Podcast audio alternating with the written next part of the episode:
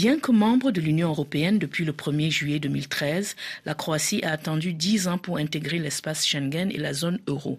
Depuis le 1er janvier 2023, en effet, ce pays a effectué la transition entre son ancienne monnaie nationale, le kuna, et l'euro, la monnaie unique européenne. Comment les expatriés européens en Croatie ont-ils accueilli ce changement? La réponse d'André Francis, un Belge établi à Zadar sur la côte d'Almat. J'ai 65 ans, j'habite en Croatie, dans la région de Zadar, depuis 4 euh, ans avec mon épouse. Mais on venait déjà euh, dans les années 80 euh, dans le nord de la Croatie en bateau. On a beaucoup visité là-bas, le nord de la Croatie, et on s'est installé dans le comté de Zadar. Depuis 15 jours, la Croatie est officiellement membre de l'espace Schengen et de la zone euro. Comment accueillez-vous ce changement en tant qu'expatrié européen? Ben, écoutez, déjà les prix ont augmenté ici depuis l'été 2022 parce que en 2019 c'était plus ou moins 11 kuna pour un pain, puis petit à petit le pain a augmenté. Quand vous allez boire un café, le café a augmenté, mais je pense que les Croates avaient préparé ça depuis un petit temps. Qu'est-ce que les Croates ont fait en prévision de l'arrivée de l'euro? Comment se sont-ils préparés? Ça c'est tout à fait personnel. À mon avis, ils ont investi dans l'achat de terrain ou dans l'achat de maisons, parce qu'on a vu beaucoup de constructions ici se faire, parce que ça va évidemment prendre de la valeur avec le temps. Et puis je pense aussi qu'ils avaient besoin de trouver une solution pour euh, liquider leur kuna, donc c'est bien investi. Le kuna étant la monnaie locale. Oui, oui, oui. Il faut savoir quand même que le salaire moyen en Croatie, c'est 700 euros. Hein. C'est quand même pas beaucoup. Oui, mais avec le coût de la vie, ça tient peut-être. 700 euros, c'est difficile hein, pour ce salaire moyen. Et comment ils font pour arrondir les fins de mois? Je ne parle pas le croate, donc euh, je ne peux pas lire des journaux ou écouter des radios qui m'expliquent, mais vous savez, les prix sont déjà en, euros ici dans les magasins depuis un, bon bout de temps. Hein. Mon compte en kuna a été transféré le 2 janvier en euros. Le 2 janvier 2023 Oui, absolument. Alors, ce qui est intéressant, je pense, et donc finalement, je pense que ça va revenir euh, comme un avantage pour les Croates. Il y a beaucoup de campings ici, il y a beaucoup de logements, il y a beaucoup de caravanes qui viennent. Donc, il y a beaucoup de gens qui viennent de pays où les gens ont l'habitude de payer en euros.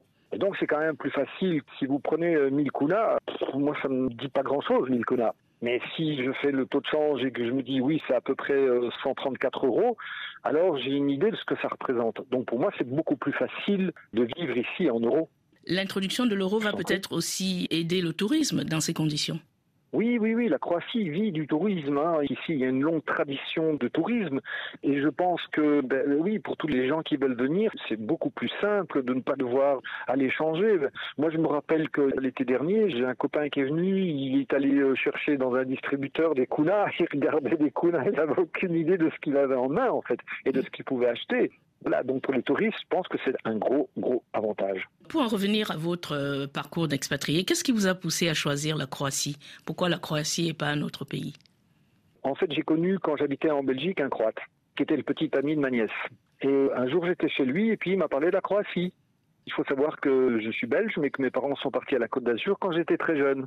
Et donc avant, on allait souvent avec mon épouse à la Côte d'Azur.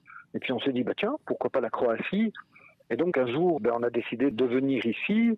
Et euh, comme on avait un point de contact avec ce Croate qui s'appelle Tommy, qui malheureusement est décédé maintenant, ça m'a donné envie de venir ici. Puis on s'est installé, on a loué un appartement, et puis on est venu euh, passer des vacances. Et puis l'année d'après, on s'est dit ah ben c'est chouette, euh, revenons l'année prochaine. Et voilà, et donc on est revenu l'année d'après, et puis on s'est dit pourquoi pas vivre ici. Et bon, comme moi j'avais passé ma jeunesse à la Côte d'Azur, j'avais envie de me retrouver avec la mer en face de moi et bateau. Et voilà, et donc il y a quelqu'un qui nous a trouvé un terrain, et on a acheté un terrain. Et grâce à une architecte qui habite le village ici, on a construit une maison et on vit définitivement ici. Il faut dire que moi je suis à la retraite, mais si je devais vivre en Belgique avec ma retraite, je pourrais jamais vivre là-bas. Donc l'arrivée de l'euro vous, vous arrange bien. C'est la compréhension de ce qu'on achète avec des euros pour pour nous, étrangers, c'est plus facile qu'avec les kunas. Mais la vie est plus chère, ça devient plus cher. Oui, elle devient un petit peu plus chère, mais elle est toujours, à mon avis, euh, certainement d'un pour cent moins chère qu'en Belgique. Et alors, ça fait combien d'années que vous êtes complètement établi en Croatie? Quatre ans. Quatre ans. Quelles sont les difficultés que vous rencontrez en tant qu'expatrié francophone en Croatie? Oui, Alors, la difficulté, c'est de parler le croate. Ça, c'est la plus grosse difficulté. Euh, parce que ici, ben, on n'a pas trouvé de professeur. sauf à faire quatre fois par semaine des longs trajets pour aller chez un professeur. Donc ça, c'est le plus embêtant. Par contre, ici, eux, ils ont l'habitude de parler plusieurs langues puisqu'ils ont l'habitude de recevoir des étrangers.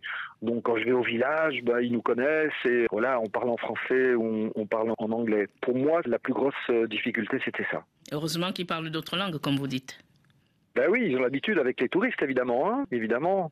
Il y a beaucoup d'Allemands qui viennent ici, d'Autrichiens qui viennent ici avec leur camping-car, qui s'installent. Et voilà. Pour moi, personnellement, c'est la plus grosse difficulté. Autrement, non, je pense que on est bien intégré. Voilà, on est très heureux ici et je suis enfin arrivé à concrétiser un rêve que j'ai depuis l'âge de 18 ans, c'est de me trouver en face de la mer, que je regarde maintenant. Qu'est-ce que vous mangez en Croatie, André Francis? Bon, d'abord, j'ai une très bonne cuisinière, donc elle fait très, très, très bien à manger. Bon, non, non, on trouve tout ici, absolument tous les produits. Il y a beaucoup de magasins, la vie est moins chère, mon épouse va faire des courses, voilà. Et qu'est-ce qui vous manque de la Belgique? Ben, Ce qui nous manque de la Belgique, c'est des amis qu'on voit plus, mais qui de temps en temps viennent ici. C'est notre fille qui vient ici quand elle peut, puisqu'il y a des avions qui atterrissent directement à Zadar, sauf en hiver. Et donc, voilà. Mais on a des amis proches qui sont en Belgique et qu'on voit plus, comme ma belle-mère, qu'on a au téléphone, mais qui maintenant commence à être âgé, on aimerait la voir plus souvent. Mm. Ça, c'est la chose la plus embêtante. Et puis, les Croates n'ont pas l'habitude de, par exemple, aller euh, le vendredi soir chez les uns, le, samedi soir chez les autres, euh, dimanche après-midi chez d'autres. Ils restent plutôt chez eux. le vendredi, le samedi et le dimanche, on avait du monde à la maison, on allait chez des amis. Alors, les visites familiales euh, du week-end, ça vous manque? Les visites familiales du week-end, ça nous manque, oui. Et puis bon, ici, euh, on n'a jamais euh, des copains ou des gens qui nous connaissent, euh, sauf nos voisins très proches qui viennent et qui disent Ah, salut, je viens boire un café, quoi, ou viens à la maison. Ils sont adorables, hein, les Croates, mais je pense pas que c'est leur habitude. Le matin, il y a un café dans le village, il y a tous les ouvriers qui vont travailler. À 10 heures, ils passent, ils se disent tous bonjour au café, ou salut, bon, un café, et puis ils repartent travailler.